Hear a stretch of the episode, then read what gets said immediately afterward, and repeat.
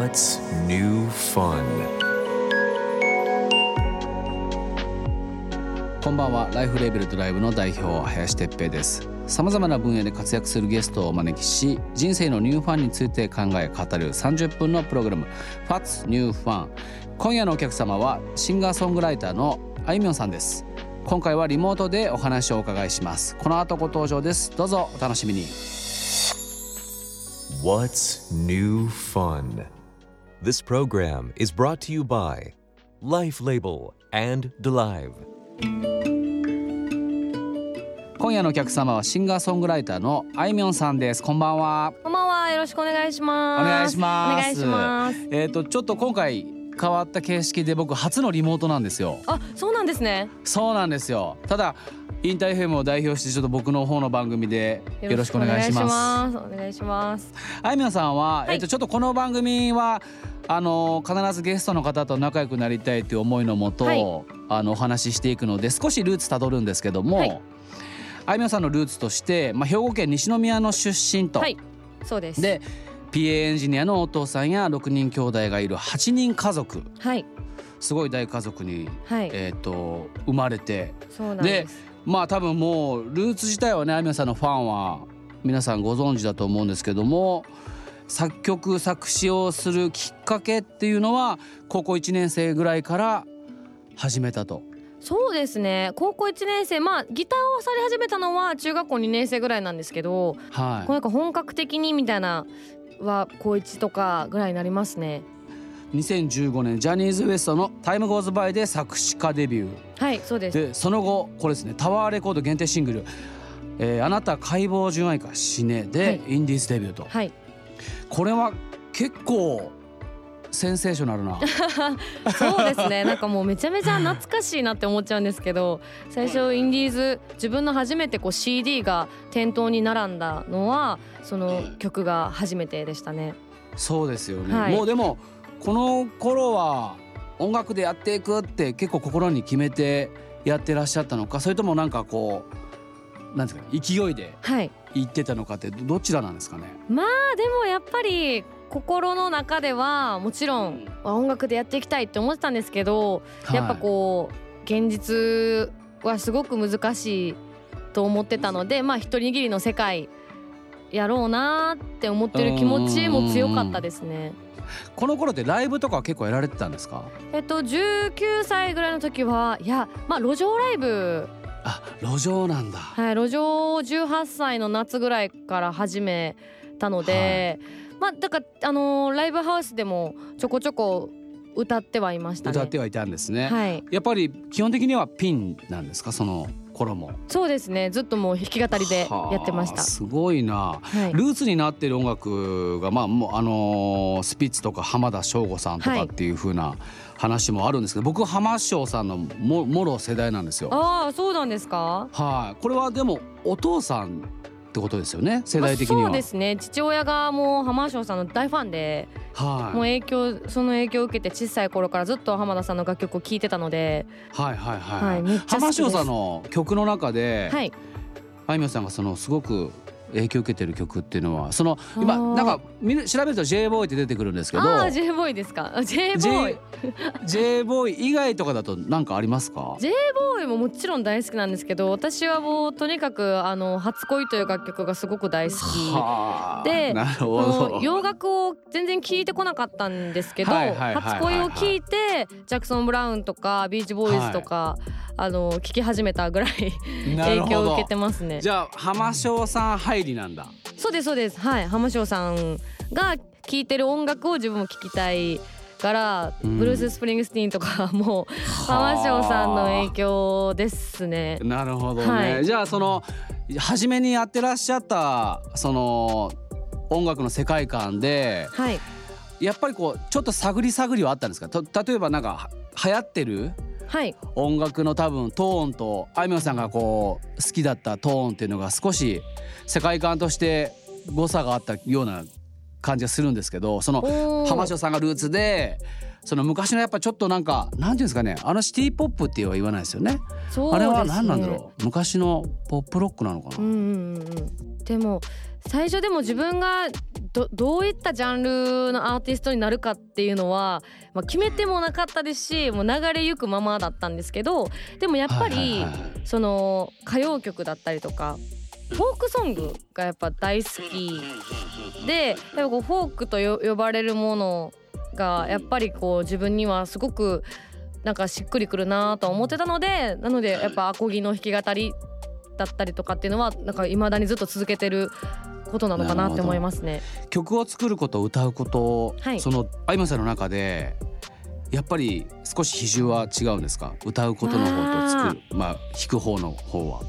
やっぱりまあ歌うのもやっぱ好きなんですけどはい。どっちかっていうと私はやっぱりこうものづくりが大好きなので制作とかやっぱ作詞作曲することがやっぱ楽しいなって思うことの方が多いかもしれないですね。うん。それが生まれて世に出ていくこと。まあもちろんそれを聞いてくださって、はい。おそらくその皆さんの世界観にこう染み渡っていくことの方がすごく大事ってことですよね。やっぱり楽曲が届くことだったり CD をリリースできることっていうのはうんやっぱもう毎回奇跡やなって思うぐらいあのすごいことやなと思ってるのでいや今回のね、クレジットを見るとねとんでもない人関わってるんですよ。とんでもない数の人たちが。そうですね ほんそまにお世話になってます。うねだから大変ですよね。ここの真んど真ん中にあいみょんさんがいるってことを考えたら、うん。僕はやっぱどちらかというと企業マンというかビジネスマンなので、はいはい。ちょっとその企業目線で見ちゃうともう大変だなって。でも実際はなんかこう、私が大変っていうよりももちろんやっぱこう関わってくださってるスタッフさんがすごくやっぱ大変で私はなんかもうヘラヘラ写真撮られてるだけみたいな。いやいやいやいやそう思う。ねそう思えてるあいみょんさんがすごいしまあとてつもないプレッシャーだろうなというふうには思うんですけどそんなあいみょんさん8月17日にニューアルバム「瞳へ落ちるよレコード」がリリースになります、はい。えー後半ではこのアルバムについてお伺いをするんですけどもその前に一曲お送りしたいんですけどもどの曲にしましょうか？はいえっ、と3636という楽曲をお願いします。その3636はちょっとどういう曲かだけ少しだけ紹介していただいていいですか？はい。えっ、と宅配ボックスの宅配ボックスの曲って言ったらですけどでも宅配ボックスをきっかけに生まれた楽曲になってます。宅配ボックスをきっかけに生まれる。はい。それは楽曲です。すごいな。そうなんですよ。でその3636っていう数字が歌詞にも出てくるいつもの暗証番号だったっていう、ほどはい。そんな曲になっております。What's new fun? What's New Fun? 今夜のゲストはシンガーソングライターのあいみょんさんです。8月17日にニューアルバム「瞳へ落ちるよレコード」がリリースになりますと、えー今度の水曜日と。なぜこのタイトルにされたんですか？このタイトルはあのアルバムのタイトル結構いろいろ候補あったんですけど、うん。まあ中でもやっぱこれが一番しっくりきたっていうのと、はい。あとその生き物人間だったりとか動物の黒目がレコード版に見えるなるほど。のでその目の中にあるレコードに針を落として体の中で音楽が響いてくれたらなっていう意味も込め「瞳へ落ちるよレコード」という本当にもうあの今インタビューたくさん受けさせてもらってるんですけど大体皆さん噛みます。ほんまに毎回めちゃめちゃ言いにくいアルバムタイトルつけてし瞳へ落ちるよレコード、瞳へ落ちるレコード。はい。早口じゃもうもはや言えないんですよこれ。このビジュアルがですねはい。すごい特徴的で可愛いなと思ったんですけど、はいこれはなんかアートディレクションとかにあいみょんさんも加わってるんですか？あでもそのアルバムタイトルをお伝えしてでずっとお世話になっているアートディレクションしてくださってる富田林蘭さんがあのラフの絵を上げてくれるんですラフ画を上げてくれてでこんな感じにでやりたいっていうものに対してあすごく面白そうですねとかこれはなくていいかなとかまああの本当にいただいたラフ画見てからこうしたいああしたいを一緒に話すって感じですね。これあいみょんさんですよね。あそうですそうです。もちろん。はい。そうなんです。あいみょんさんの写真を実際撮ってはい。はめたって感じですよね。そうですね。あのその緑のお庭は実際の庭でこのレコードプレイヤーがえっと 3D プリンタ 3D プリンターですかこれ。で作ったんですか？ーそうですそうです。あそうなんだすごい。でできてでそこにあの合成したりだったりとか。プールは実際入ってますねでも。プールもだから合成したりとかしてて。はい。えー全13曲収録されておりますけどもはい。この中でターニングポイントになった曲ってあるんですか？私のターニングポイント。まあでもそれぞれあるんですけど。まあまあそうですよね。はい。中でも言うとこの1曲目の「双葉」っていう楽曲は18フェスっていう番組で作った楽曲なので、はい。いろいろとこう10代の子たちのお話も聞けましたし気持ち的にはなんかこうもっと深く今のこの世の中の状況だったりとかを考えるきっかけになったのである意味ターニングポイントと言えるかなと思いますね。なるほどはい。ね、うん。フルアルバムのリリースっていうのはまあおよそ2年ぶりと。はい。もちろんコロナ禍があって制作自体はね続けられてたと思うんですけども、はい。こういうふうにこうちゃんとした大々的なリリースっていうのは2年ぶりと。この2年ちょっとあいみょんさんにとってどんな2年でしたか？この2年、まあ、あっという間でしたねすごく。うん気づけば2年あもうアルバムリリース新しいのリリースするんやって思いましたしでもこう自分が思ってたよりはすごく充実した2年間を過ごさせてもらったなと思ってますしとにかくずっとライブやってましたね。あそうなんですね。ライブやずっとやられてたんですか？もうほとんどですね。ライブやってたイメージですね。はい。やっぱりねその今社会問題としても若い子たちがはい。今回のコロナ禍においてこうおそらく働くにしても遊ぶにしてもなんですけど一昔前とはこう抜本的に変わってったような気がしてて、おそらくそのエンターテインメントを楽しむようなことも、はい。なんか昔とは少し違うような楽しみ方になってってる中で僕はそのあいみょんさんたちみたいなこう引っ張っていくプレイヤーの人たちが、はい困惑されたりもするんでしょうし、うん。これからどうやってアウトプットしたりこうそういうオーディエンスたちと一緒にみたいなことをやっていくのもすごく気にはなってはいるんですけど、はい。なんかこれからのあいみょんさん自分自身に少し期待していることというかはい。っていうのはありますか？はい。そうですね。まあでも変わらずやっぱりこうアーティスト活動を続けていけたらなっていうのがまあ一番あるんですけどでもやっぱまだまだこう見たことない景色だったりとか感じたことない気持ちみたいなものを音楽を通して感じていけたらなっていう期待はありますね。そうですよね。僕もあの自分たちでこう CM 作ったり、はい。僕はもともと映画業界で働いた時代にその一番人の心を動かせれるエンターテインメントっていうのは、僕は映像だと思ってたんですけど、はい。映像の中で一番その寄与するものっていうのはやっぱり音楽だと思ってたんですよ。うんまあ、CM もそうなんですけど結構音楽がやっぱり8割から9割人の気持ちとか、はい。こう感性を決めるというかなそういう意味でもなんかエンターテインメントの中だったりそれぞれが生活していく中であいみさんの音楽あいみょんさんがこう作りたい音楽みたいなものに対してはい。若い子たちがどう求めるかみたいなところは僕たちも期待したいところだと思う。ありがとうごいざいます、答えられるように。